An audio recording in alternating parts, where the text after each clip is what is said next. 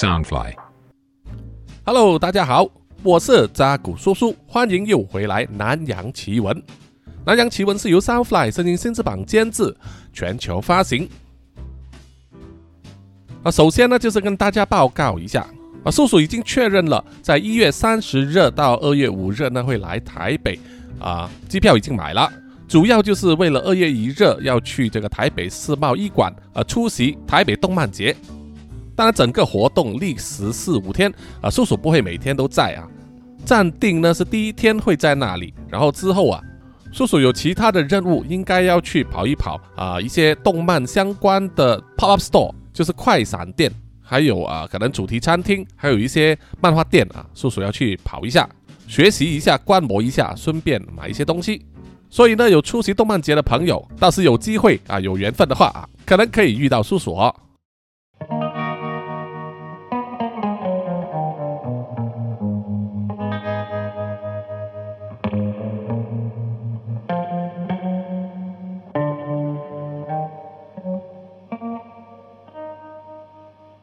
好，接下来让我们回到故事里面。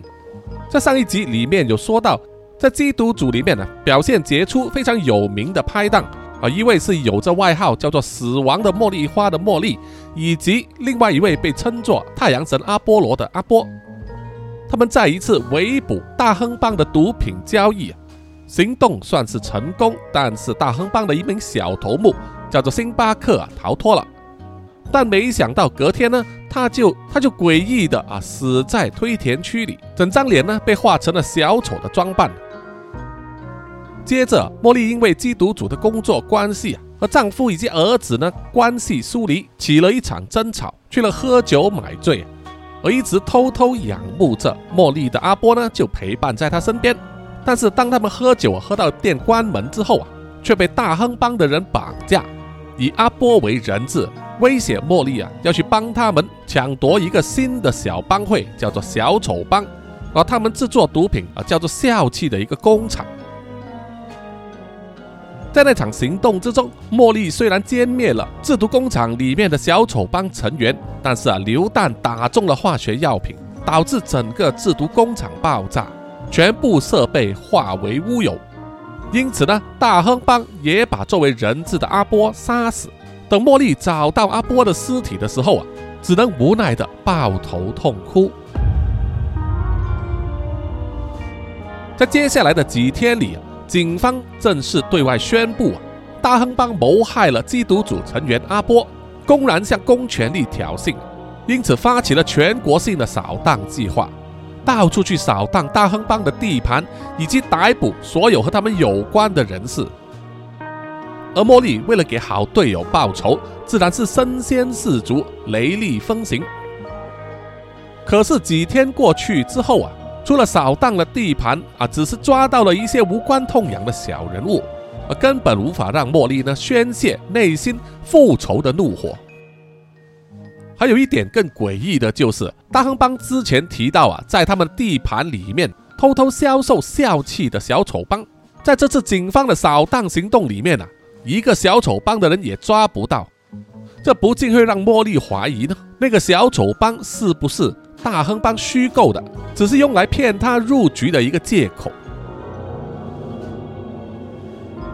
阿波遇害之后，他的家人给他举办了葬礼，出席的人是非常多，除了缉毒组的成员之外，过往合作过的跨警察单位啊、同事，甚至还有长官啊，都来出席，向家人表示哀悼。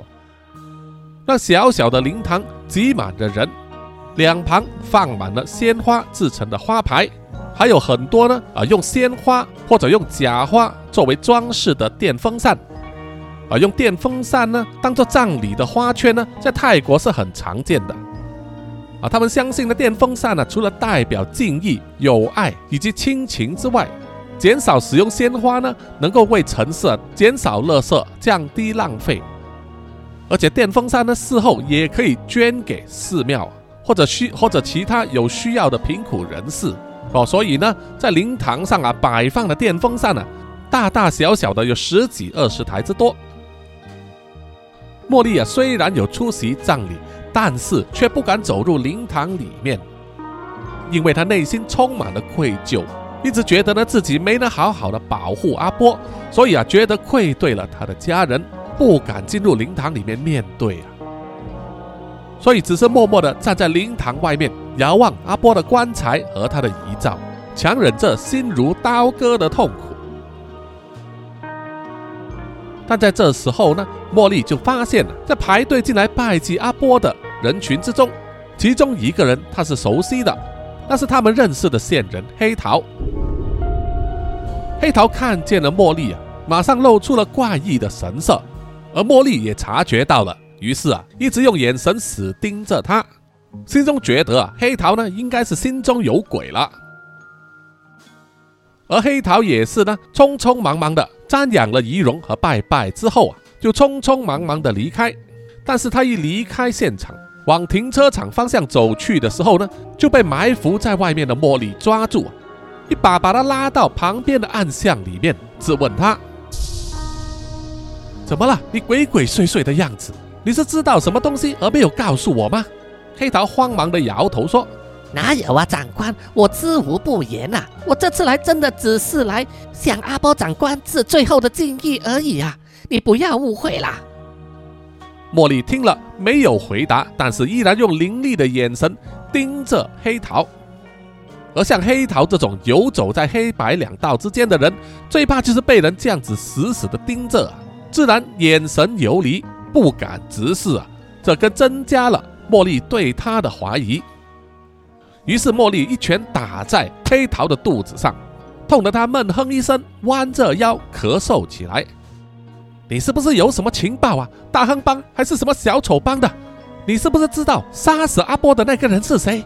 快把名字告诉我，否则我就扒了你的皮！哎，长官，我发誓，我真的不知道啊！你误会了，你还敢骗我？茉莉又在黑桃的腹部踢了一脚。像黑桃如此瘦弱的人啊，根本不耐打，被痛殴了一顿之后啊，自然什么也说出来了。长官，你听我说，我真的没有骗你，我确实是有一份情报要交给阿波长官，但是，但是他现在人都不在了，就就就。茉莉听到“情报”两个字啊，就大为紧张，把黑桃的半边脸颊按压在地上，问他说：“什么情报？是关于大亨帮的吗？”快点拿出来！黑桃支支吾吾的，不知道该给不给。但是在茉莉的暴力威胁之下呢，也只好就范了。于是就在茉莉的押解之下呢，带他走到自己的机车旁边，打开了机车尾部的行李箱，拿出了一个小小的油皮信封。在把信封交给茉莉之前，黑桃战战兢兢地补充了一句说。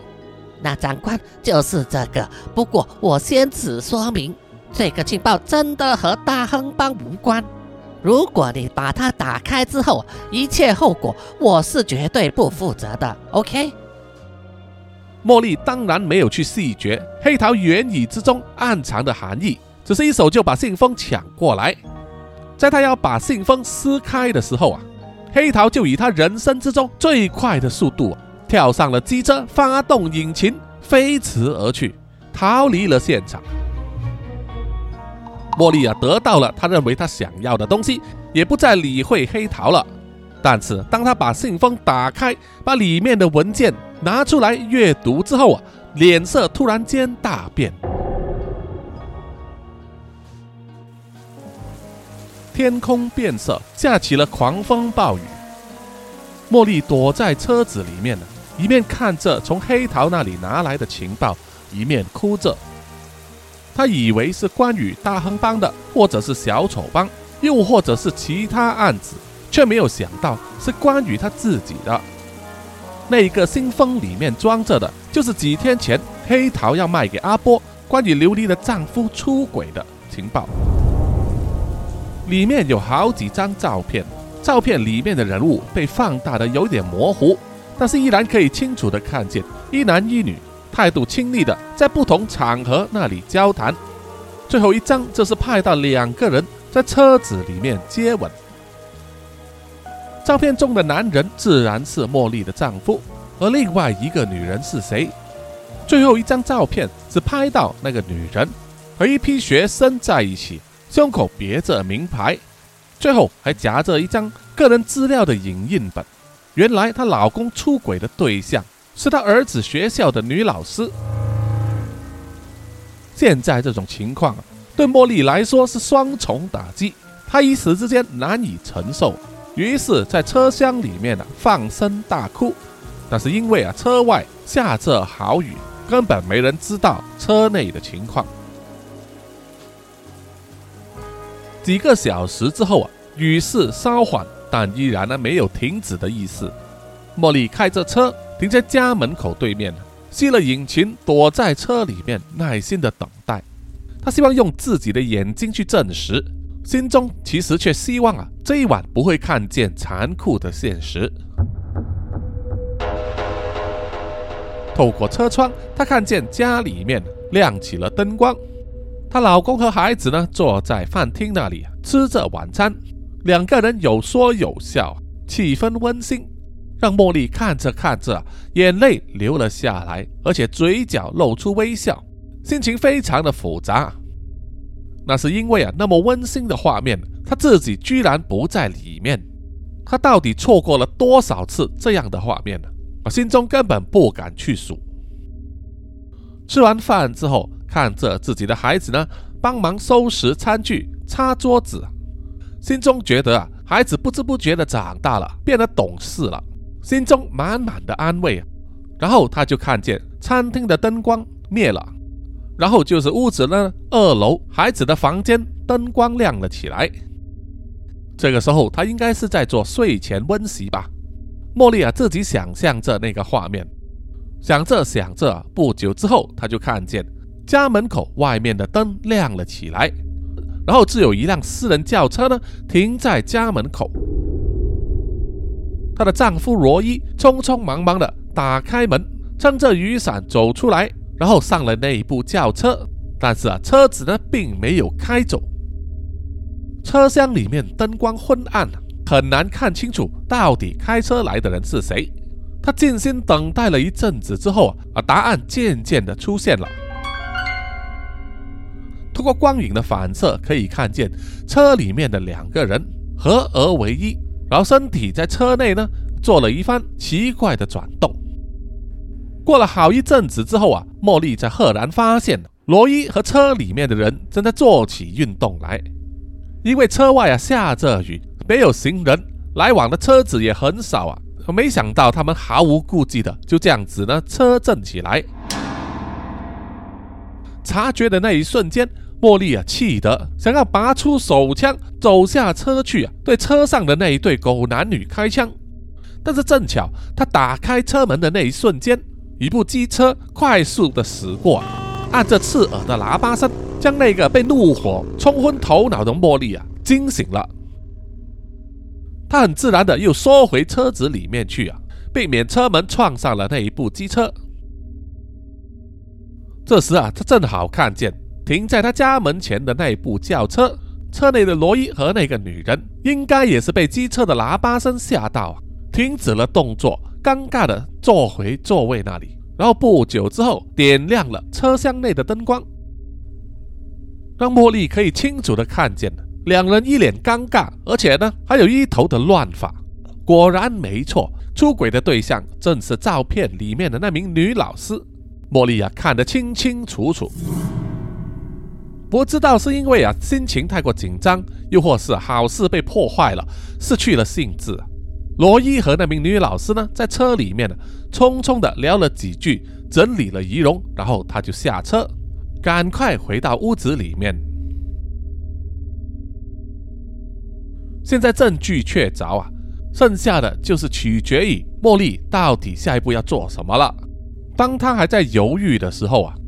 突然看见那位女老师从轿车里面走了下来，去按他的家门铃。不久之后啊，罗伊打开门，满脸惊讶。然后那名女老师呢，硬是推着罗伊啊走进去了家里。看见这种情况，让茉莉忍无可忍，啊居然踩入自己的地盘来，这口气她怎么吞得下呢？于是茉莉再也忍不住啊，打开车门，冒着雨想要直接冲回家里去啊，和这一对狗男女理论。但是让茉莉始料未及的，首先就是啊，他的手枪依然留在车里面，因为他稍微想清楚了，总不能在自己家里面当着儿子面前对那一对狗男女开枪吧。所以下车的时候呢，他并不带枪。而第二点就是啊，当他怒气冲冲下了车，要跨过街道回去家里面的时候啊，并没有注意到一部面包车。快速的驶过来，停在他的身后，然后从车里面冲出来三个小丑打扮的人。第一个用皮带从后方伸过来勒紧他的脖子，另外两个人一左一右啊，抓住他的手臂，把他整个人架起来，硬生生的扛进去了面包车的后箱里面，关上了门，然后离开那里。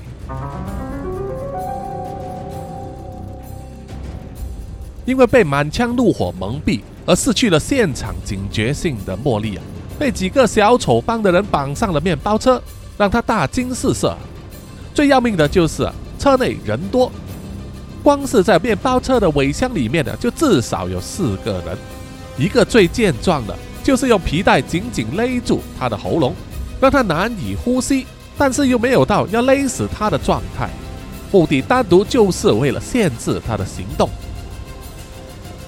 茉莉的双手呢，紧紧地拉住脖子上的皮带，就是想拼命挣扎，争取一口气啊，不要被勒死。他的双腿呢，则不断的乱蹬，想要把另外两个小丑呢踢开。但是毕竟啊，对方人多势众啊，一名小丑呢就压住了他的双腿，不让他乱踢乱蹬。然后，一个满脸狰狞笑容的小丑啊，一面笑着，一面握着一支又粗又短的笔刷。沾上了白色浓厚的粉末，一手扣住了茉莉的脸颊，然后另外一只手呢就握着笔刷，把她的脸涂成小丑般的白色。涂完之后，他手中就拿出一个红色的球状物，捏在手上，然后移动到茉莉的鼻尖，再放开，让茉莉感到一阵的剧痛。那个夹在她鼻子上的圆球里面有某种尖锐物。刺得他的鼻子非常疼痛，茉莉啊更加的用力挣扎，甚至呢让双手呢放开了皮带啊，要去抓旁边的人。这时有另外一个小丑啊，手上握着一个呼吸面罩，硬硬的把它塞到他的嘴巴上，一股气味陌生的气体呢就充斥在呼吸器之中。茉莉因为挣扎，所以就吸入了几口。在吸了那些气体之后，他就开始感觉到头晕、天旋地转，鼻子上的痛苦啊，渐渐的麻木消失了。那些按压住他的小丑呢，发出的笑声也变成了像是回音一样。小丑们看见了，给茉莉吸入气体之后，似乎发生了效用啊，他的反抗转弱，于是笑着拿开了呼吸器，一面笑着欣赏茉莉。翻白眼的亢奋表情，另一名小丑呢，就拿出了锋利的小刀子，一面用手紧紧地扣住茉莉的下巴，一面说：“欢迎加入我们的行列。”因为吸入了奇怪的气体而陷入亢奋状态的茉莉，因为嘴巴之中感觉到了前所未有的疼痛，一刹那之间让她的意识恢复过来，她提起膝盖。猛力的踢中了趴在他身体上面的那名小丑的下体，踢得他双眼翻白，然后再一手抓住那个小丑手中握着的利刀子啊，转而刺向了他身后用皮带勒住自己脖子的那个小丑。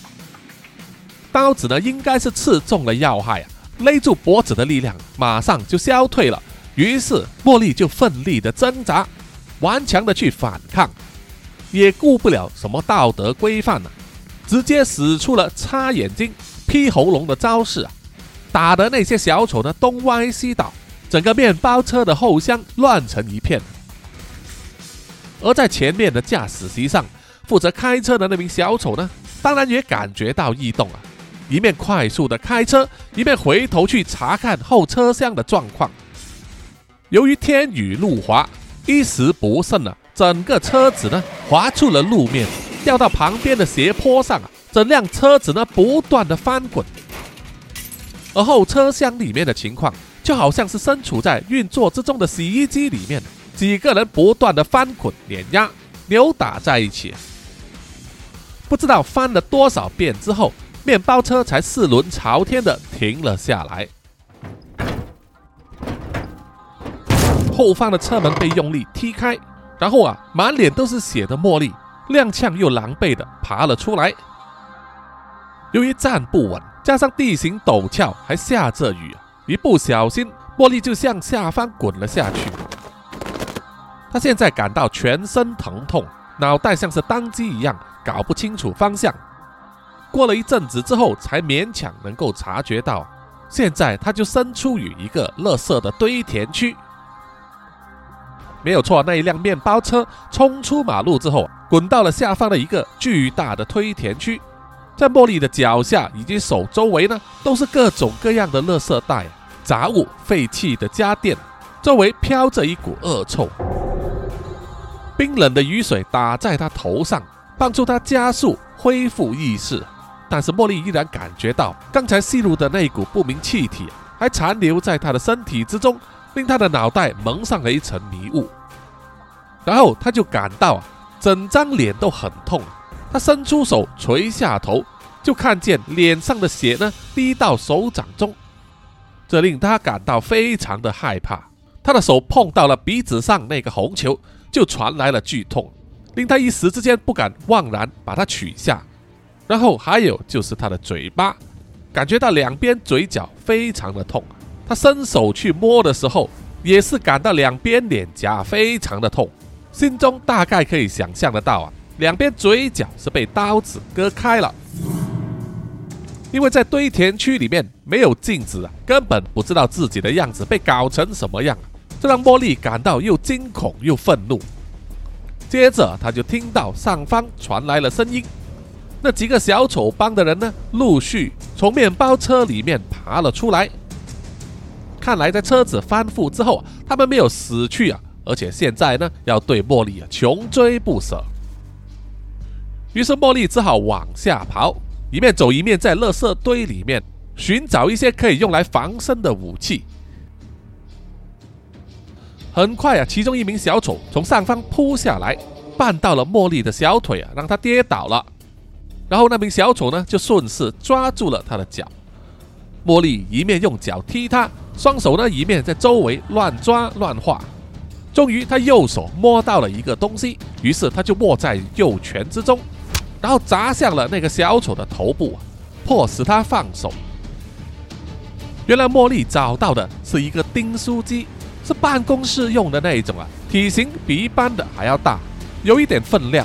使用的钉子呢，口径也比较大啊，而且钉书机的尾端呢，还有一个突出的尖端，是可以把那个钉子呢啊拔除的。在这种危难的时刻，那个钉书机就成为茉莉的武器了。趁着那个小丑还没站稳脚步的时候，茉莉就握着那个钉书机冲上前去。不断狂揍他的头部，而且还用那个钉书机的尖端呢刺入小丑的双眼，把他刺瞎了。但是茉莉依然没有罢手，一直刺到那个小丑呢不再发出声音，他才停止。这个时候啊，雨势居然又再次变大起来，天空还闪起了雷电，震耳欲聋的雷声令整个堆填区充满了死亡的气味。茉莉拿着手中的那个钉书机，把它打开，发现里面还保留着钉子。于是他就让雨水呢把钉书机冲洗干净，然后放到嘴巴边缘，深吸一口气啊，然后用力的按下去，用这个钉书机的钉子呢暂时替代缝线呢，把两边被割开的嘴角呢暂时连接起来。在暂时处理好伤口之后，茉莉依稀听见附近响起了混杂在雨水之间的脚步声。他知道另外还有几名小丑帮的成员呢，在搜索着他。于是他小心翼翼地移动身体，尽量避免引起注意，转移他的阵地。因为对于田区呢没有灯光，所以搜索非常困难啊。唯一的光源可能就是天空一闪即逝的雷电。但是茉莉呢，可能是吸入了刚才那个不明气体啊，令他的五官感应呢，好像突然间增强了，所以可以听得出那几名小丑帮成员的脚步啊。于是他兜了一个圈子呢，爬到了他们的后方比较高的位置，然后手上握着他找到的半截木棍，看准了时机，从半空一跃而下，将木棍的尖端从一名小丑的身后啊刺入。直接呢穿胸而过，而另外一名小丑帮的成员呢，发现的时候已经太迟了。茉莉啊，这个时候冲了上来，同样用手中的订书机呢作为武器来攻击他。两个人打得纠缠在一起啊，最后又一起滚下了斜坡下方。但是呢，茉莉爬起来的速度比较快啊，她一把跳上去，双腿压在那个小丑的胸口上，然后把订书机呢按压在他的额头上。另外一只手呢，再用力的拍了下去，大概一公分长的钉子呢，就刺入那名小丑的前额中。但是看起来呢，因为伤口太浅了，还不足以致命。茉莉啊，咬起牙根，拼命的用力，不断的重复打在钉书机的上方。总之呢，不知道打了多少遍之后啊，那个小丑的身体呢，才软瘫下来，不再反抗了。也在这个时候，雨停了。所有的小丑都被杀死了，只剩下茉莉一个人了，全身虚脱，躺在垃圾堆上面，然后失去了意识。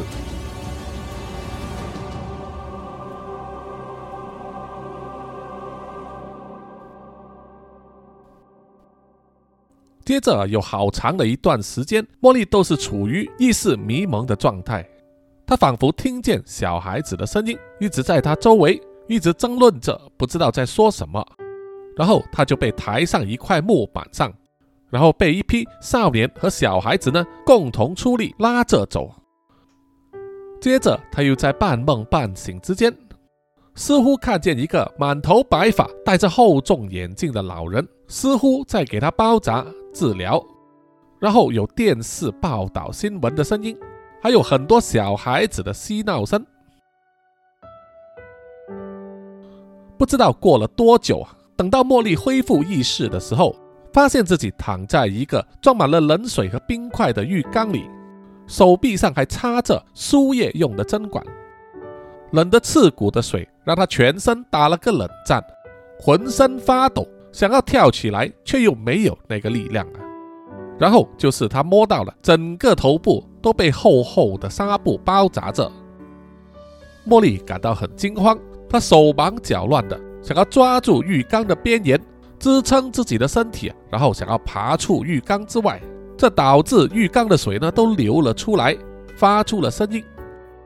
然后他就看见一个蓬头乌脸、穿着破烂衣服、手上抱着一个陈旧布娃娃的小女孩呢，就站在这个浴室的门口，似乎是被声音吸引过来的。茉莉想向那个小女孩呼救啊！小女孩看见了之后，马上转身跑去了。不久之后啊，就看见那个满头白发的老人走来。他看见茉莉苏醒之后啊，就赶快过来跟他说：“嘿嘿嘿，你不要乱动，你的身体现在还很虚弱。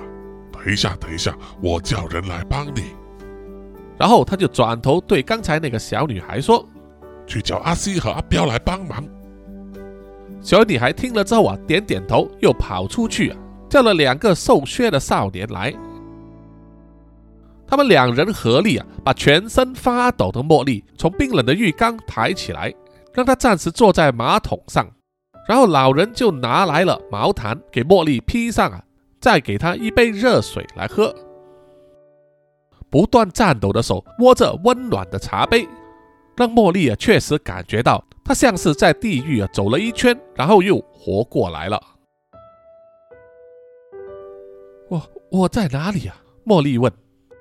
老人回答说：“你在班岛山，这是我自己开的一家诊所。板在泰语就是村落的意思，所以这个村子呢叫做和平村。”茉莉望了望四周，看着这一间老人家所谓的诊所破烂的不行，根本就像是贫民窟里面的临时搭起的医疗帐篷啊，差不多。有一张病床，还有很多破破烂烂、陈旧发黄的设备，感觉卫生条件呢很糟糕。老人就说：“那些孩子们在垃圾场发现了你，知道你还活着，就带来我这边了。你是警察对吧？”茉莉点点头：“我是缉毒组突击队员，叫做茉莉。”老人听了点点头，然后说。我叫做孙特，是大家口中所说的无牌医生。我的执照很多年前就被吊销了。茉莉听了，苦笑着说：“无论如何，还是谢谢你救了我。”孙特医生点点头，然后说：“那没什么，救人啊，本来就是我们该做的事情。我也是尽力而为而已啊。”当初孩子们把你带来，我也不知道你能够撑到现在。茉莉又问：“那么我到底躺了多久啊？”孙特医生摇头晃脑地说：“我屈指一算，大概有两个月吧。老实说，这两个月来真的花了我不少资源呐。你们当警察应该有保险金，或者是政府的赔偿吧？”我希望啊，你之后能够把一部分的钱拿来付一下医药费。毕竟啊，你看我们这里的诊所呢，也没有能力做慈善事业啊。茉莉啊，听到自己已经昏迷了两个月啊，感到非常震惊，连医生后半段所说的话根本已经听不进耳朵了。两个月，我昏迷了两个月，不可能吧？我我我我要回家。不不，我应该要回警局去。茉莉有点激动啊，想要站起身，但是因为四肢无力啊，差一点掉落到地板上。幸好啊，被那两名少年扶着。你不要急，你先听我说。孙铁医生尝试安慰他。原来茉莉啊，被小丑帮的成员袭击之后，险死还生，然后一直昏迷。被在垃圾场那里拾荒的小孩子发现，就把他带来了垃圾场附近的这个小村子唯一的医生。茉莉的外伤不算严重，但其实最难搞的就是小丑帮给他吸入的不明气体，导致他一直昏昏沉沉、高烧不退，有时还会全身抽搐。为了降低他的体温呢，孙铁医生才把他泡在装满冰水的浴缸里面。而在茉莉昏迷的这两个月期间，孙铁医生也是有看到电视台的新闻报道，说是缉毒组突击队员成员之一，有死亡之茉莉花外号的茉莉啊，在家门外被小丑绑被小丑打扮的暴徒绑架失踪，生死不明。警方展开了搜索行动，经过一个月啊都没有成果，于是单方面的结束行动，并且宣布。茉莉被判定是殉职，国家机关还发出了赔偿金，交给她的丈夫罗伊。罗伊还接受了，还举办了葬礼。后期的报道就非常少了，只是有一些像是八卦或者是花边新闻，就说她的丈夫好像近期之内啊要准备再婚，迎娶新伴侣。茉莉听了之后啊，整个人的脑袋像是被雷击中一样。无法思考，完全当机。他从来都无法想象啊，那么荒谬的事居然会发生在自己身上啊！虽然过去啊，在社会上确实发生了很多荒谬的事，但是在这个大太阳底下，没有最荒谬啊，只有更荒谬了。一再刷新那个底线的，啊听起来都觉得可笑。于是啊，茉莉忍不住苦笑起来，但是眼睛却流下了伤心的泪水。孙铁医生啊，知道茉莉可能心情呢非常的不平稳，于是赶快给她注射镇静剂，让她好好休息，免得她突然暴走。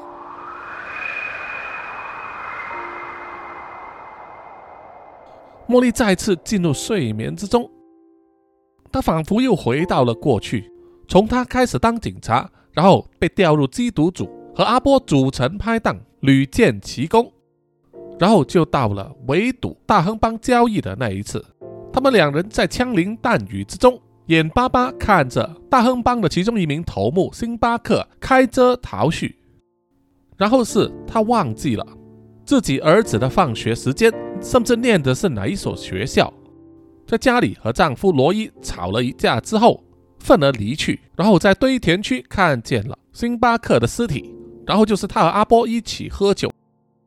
酒醒之后，他眼看着被绑在椅子上的阿波脚步被打了一枪，然后他就被蒙上面罩，送去了汽车废弃处理厂，在那里和几名小丑大战，然后就是一声爆炸，然后就是他终身难忘的，他找到了阿波的尸体，当时阿波死不瞑目的面貌，深深的烙印在茉莉的脑海之中。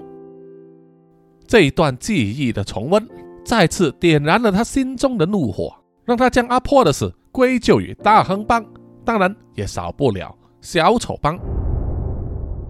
一想到小丑帮，那团愤怒燃烧得更加难以抑制，就像是变成了一个全身着火的小丑啊！对着茉莉发出他独有的笑声，像是在讥笑他的无能。什么缉毒组，什么权力机关，有国家势力在背后撑腰。结果依然不堪一击。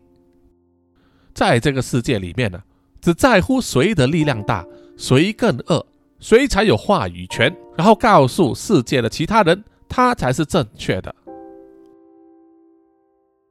莫里尔即使在睡眠之中呢，他因为之前吸入了小丑帮给他吸入的不明气体，令他的想法变得偏激和极端，对很多东西都能够产生愤怒和憎恨。他身体受的伤，通过治疗和时间可以慢慢的痊愈，但是那个不明气体却不断的在荼毒他的思想，让他变成不再是过去那个茉莉了。睡着睡着，不知道昏迷了多久，茉莉感觉到啊有人在拍她的脸，于是模糊之中呢，她慢慢睁开眼睛，然后她就看见了一张非常熟悉的脸，或者说。一个非常熟悉的啊，在脸上的标记就是小丑，这可把茉莉吓醒了。她全身一震，然后就看见一个身材壮硕的小丑正在近距离的盯视着她，而不久之前还用手掌拍他的脸，把他拍醒。茉莉吓醒之后啊，认得出是小丑帮的人，她不敢妄动啊，也不敢出声。只是静静的回望对方。这个时候啊，就听见孙德医生的声音：“喂，你不要干扰我的另外一位病人，他需要好好休息。你出来一下，帮我去柜子上拿消炎药来。”听见了孙德医生的喊话之后啊，那名壮硕的小丑就慢慢的站起了身体。然后不再理会躺在浴缸里面的茉莉啊，转身走出了浴室。茉莉这个时候发现了，她躺在浴缸里，但是里面已经没有放水了，而是放着一些软垫子啊，当成临时的床。而自己的头上依然藏着厚厚的绷带啊，完全看不清楚她的相貌，所以小丑帮的人刚才才没有把他认出来吧。了解到情况之后啊，波利冷静了下来，然后咬紧牙根，慢慢的爬出浴缸，最大程度的不动声色，然后从浴室里面偷偷的往外望。只见那名身材壮硕的小丑，就坐在平时孙塔医生坐的位置上啊，啊背对着自己，而孙塔医生就坐在更里面那个诊所里面唯一的病床旁边。给躺在病床上的某一个人呢缝合伤口，不用说，那一个自然也是小丑帮的人。为什么他们会在这里呢？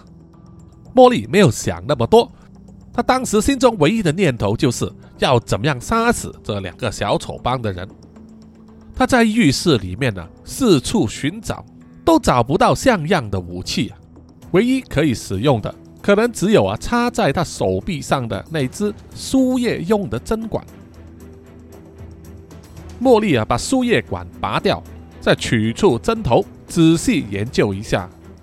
那一支针大概只有四五公分长，而且很幼细啊，感觉上啊稍微粗暴一点使用就会折断或者弯曲。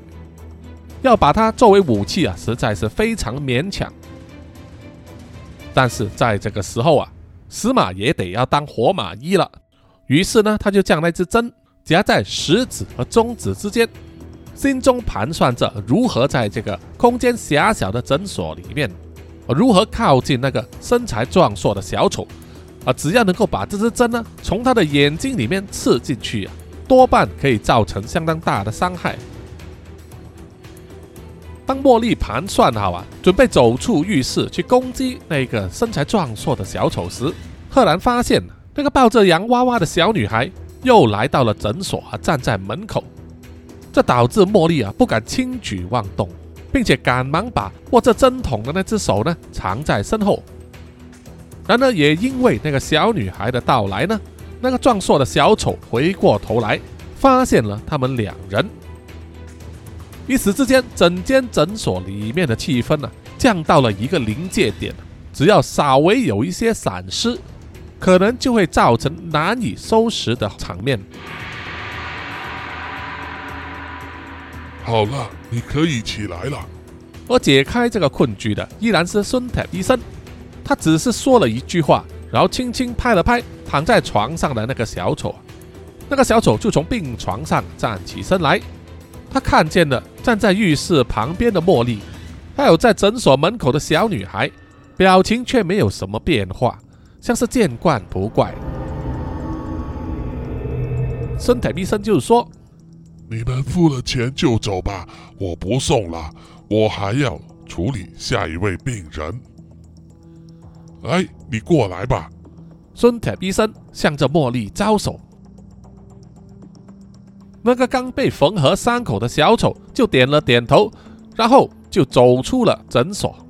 而那一名身材壮硕的小丑呢，也不多话，就从口袋里面掏出了一叠钞票，放在桌子上，然后也跟着离开了。茉莉啊，是一直忍着一口气啊，看到那两个小丑呢走远之后，才终于恢复了呼吸。他心里其实是非常紧张的。因为啊，他知道以他目前的体力啊，未必能够对付得了两个小丑。而孙铁医生再次向他呼唤了，于是茉莉就踉跄的走到了病床那里啊，躺下。茉莉开口就质问他说：“为什么那帮人会在你这里？”孙铁医生却不以为然，一手呢就把茉莉啊按倒在床上，然后拿出听诊器啊。一面给他检查呼吸还有心跳啊，一面回答说：“我当然是给他们诊治啊，缝合伤口之类的。你也知道我是没有牌照的医生，我也得赚钱生活，所以就给那些不敢去医院诊治的人呐治疗了。”这个意思，茉莉当然也清楚不过了。那些不敢去医院的人，指的当然主要就是帮派分子或者是罪犯。他们受了伤，就得找这种黑市医生啊进行治疗，或者是缝合伤口。然后孙太医生又问：“你放心，我没有告诉他们你是谁。你的脸包成这样子，相信也没有几个认得出你的原貌。你就安心的养伤吧。”茉莉听了，当然心情就激动了。她说。你知不知道我的脸就是他们弄伤的？孙太医生点点头说：“我也猜到七八成了。不过一旦进入我的诊所里面，你们的恩怨都要摆在一边。在这里只能做一件事，就是救人、医治病人。不管好人坏人，来到我这里都是病人。”只要伤病治好之后离开诊所，你们爱怎么打我可不管。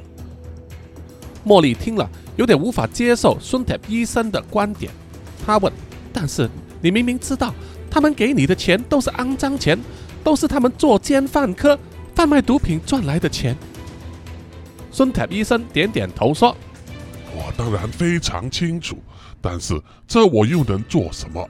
我有那么多孩子要养，他们每一个都是孤苦无依、流离失所的孩子。我赚到的那一点钱，至少可以让那些孩子每天有一顿温饱和一个遮风挡雨的地方。这是我目前能力所及的部分，其他的就由这个世界、由其他人去做吧。茉莉听了之后啊，无言以对。她从孙特医生满是皱纹的双眼里看得出，他已经历尽沧桑，见惯了世态炎凉。在这个现实社会，杀人放火的往往身财万贯，而脚踏实地、埋头苦干的人，往往三餐不济、抓轻剑走。不管你说的话有多么的漂亮、多么的伟大，都无法改变这一点。孙铁医生看见茉莉啊不再说话，于是啊就给她呢慢慢的拆开绑在头上的绷带，然后左右仔细检查一番。茉莉想要趁这个机会啊照一照镜子，看看自己的模样，但是被孙铁医生阻止了。他没有说什么，只是摇摇头，意思啊自然是指呢镜子还是不要照啊比较好。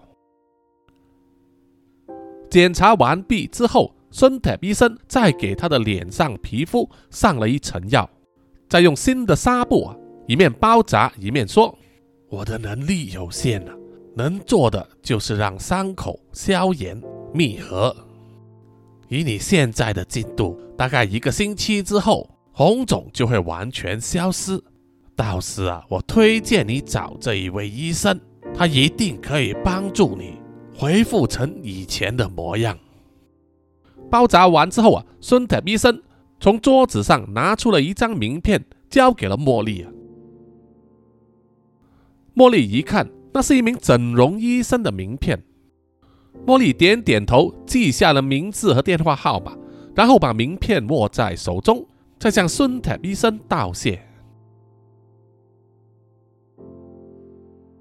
那天晚上，茉莉依然睡在浴缸里，在三更半夜的时候啊。他因为脖子被人勒住而惊醒，茉莉睁眼一看呢，居然是之前见到的那个身材壮硕的小丑。他的右手勒住茉莉的喉咙，让她难以呼吸，然后左手呢就要去撕开缠在他头上的纱布。稍微花了点功夫，把大半的纱布啊扯下来之后，那个壮硕的小丑双眼发光，脸上露出贼笑。仿佛是他之前的怀疑呢，啊，获得了证实。在上一次见到茉莉的时候，可能就开始怀疑，她就是在新闻之中报道已经死去的啊缉毒组的死亡的茉莉花，所以在夜半三更的时候前来偷袭啊，以证实他的这一点。现在证据确凿了，于是他勒住茉莉脖子的手臂啊，再加重力气，就是要活生生把她勒死。但是啊，茉莉已经争取到了一些时间，她快速的拔出了插在她手臂上的那支点滴针，然后就将它刺入了那个小丑的右眼。小丑哀嚎一声，松开了手，茉莉啊就把他推开，然后再从浴缸里啊挣扎站起身，随手抓起啊放在一旁用来挂着输液瓶的那个小铁架，就往小丑的脑袋砸下去，不断的砸。一直砸到那个小铁架都弯曲了，满脸是血的小丑呢也倒在地上啊，一动不动。茉莉就从浴室里面走出来，然后就看见了孙铁医生坐在自己的椅子上奄奄一息，他的肚子被插了好几刀，血流如注啊，看来活不成了。茉莉扛着孙铁医生站了起来，想要逃出他的诊所。但是当他们站在门口的时候，往外望去，就看见外面站着好几名小丑呢，手上拿着枪，对准了他们。而意想不到的就是啊，孙铁医生这个时候呢，就甩开了茉莉，把她推回诊所里去，然后用他的身体呢，挡住了小丑帮向他们发射的子弹。在茉莉还没来得及反应的时候啊。孙特医生已经断气，身体软瘫的倒在茉莉的怀中。看着孙特医生的死状啊，还有外面那一批穷凶极恶的小丑帮。他想起孙铁医生告诉他的那一句话：不管是什么人啊，来到他的诊所呢，都要把恩怨放一旁，作为病人给他救治。他是现实啊，现在这个场面，真正的是对那一句话的一个最大的讽刺。当然，茉莉还没来得及伤心。她就看见门外的那一批小丑呢，其中一个人拿着的是一个火焰发射器，枪口火光闪闪，正指向了他们。在生存本能的驱使之下，茉莉抛开了孙典医生的尸体，转身躲进了浴室里面。这时候，一阵灼热就从他身后传来，火焰发射器喷出来的火焰，让诊所里面所有的东西都烧了起来。而躲在浴室里面的茉莉啊，却被困住了，没有其他的逃生之路。因为火势太大，她把浴室的门关上，但是浓烟开始从门下面呢卷了进来，而且室内温度啊越来越高，她就像是被困在火炉里面待宰的羔羊。这个时候，茉莉啊情急之身，她把浴室里的一个水桶呢当头浇在自己的身上，把全身都弄湿。然后再捡起几块毛巾，把它们都弄湿了，用来盖住鼻子和嘴巴，避免吸入浓烟。最后就是啊，他使尽全身的气力，把眼前的那一个老旧的浴缸做一个九十度的翻转，然后他的人呢，再躲到浴缸里面，再把整个浴缸翻转九十度，盖住自己的全身，只在最下方呢，用一些杂物啊顶着，留下几公分的空间。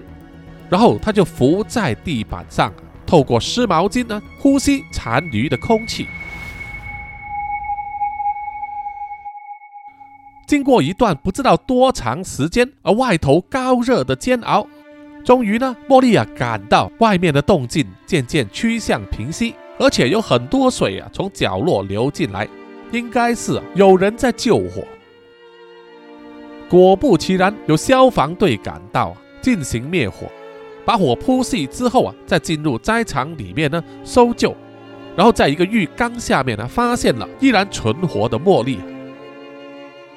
当医护人员把披头散发、全身被烟熏得焦黑的茉莉抬上了担架，准备送上救护车的时候啊，茉莉看见整间诊所已经被烧成灰烬，附近的地上啊用白布盖着好几具尸体，有大有小，让茉莉感到。死的人除了孙铁医生以及那个被他打倒的小丑之外，其他的可能就是孙铁医生收留的那些无辜的孩子们。一想到那些孩子，他就非常的心痛，而且愤恨难平。在救护车里面，医护人员也躺在担架上的茉莉进行初步的检查，给她量血压，还有贴上了心跳监测器。但是他没有想到。茉莉突然间跳起来，向他发出攻击，把那名医护人员打晕了，然后脱下了他的外衣，还有裤子、鞋子等呢来穿上，然后就不断的敲打救护车里面和前座司机隔开的小窗，叫司机停车。司机不疑有他，以为车后面呢发生了什么事，就把救护车停到一旁，然后走下车来去后面检查，当然也是被茉莉啊打晕了。然后他就把司机还有那名医护人员自己啊开着救护车离去。好，本集的故事呢就暂时告辞啊，到一段落哈。下一集呢就是茉莉的大复仇了，请大家呢啊多多关注南洋奇闻的 IG、YouTube、Apple Podcast、Mixer Box，还有 Spotify 啊，请多多呢留言点赞啊，谢谢大家。啊，同时呢，也希望啊大家继续去支持呢，由叔叔做这个分镜以及改编的 XPG 蜜蜡的试炼漫画哦，现在可以免费在这个 CCC 追漫台阅读。OK，好，接下来呢就是念出听众们的呃留言。首先呢就是在 Apple Podcast 上，这位听众啊叫做煞气的露露。他请了叔叔喝咖啡，同时也留言说啊，来支持一下叔叔的节目很棒，可惜上次错过了叔叔来台中的行程，不知道叔叔会不会喜欢台中的呃台湾的点心啊？比方太阳饼呢？呃，喜欢啊，我有吃过，而且呢也有一些听众送给我。然后他说有机会再给叔叔送上一份见面礼，祝节目长红，听众人数 up up。谢谢煞气的露露。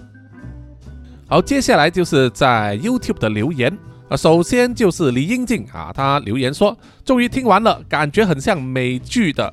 季末完结，下一季更可以期待啊！谢谢你，谢谢你的支持。然后下一个留言的是 Toy J 呃七三零啊，他说叔叔很有料的啊，不要放弃啊，持续下去啊！谢谢你啊，谢谢你们的支持。然后下一位留言的是 User U M 四 B L 八 X F 二 M 啊，他留言就是说叔叔摩斯呢啊，他是针对这个地狱无门亦无花的故事哦啊，当然听到这里呢。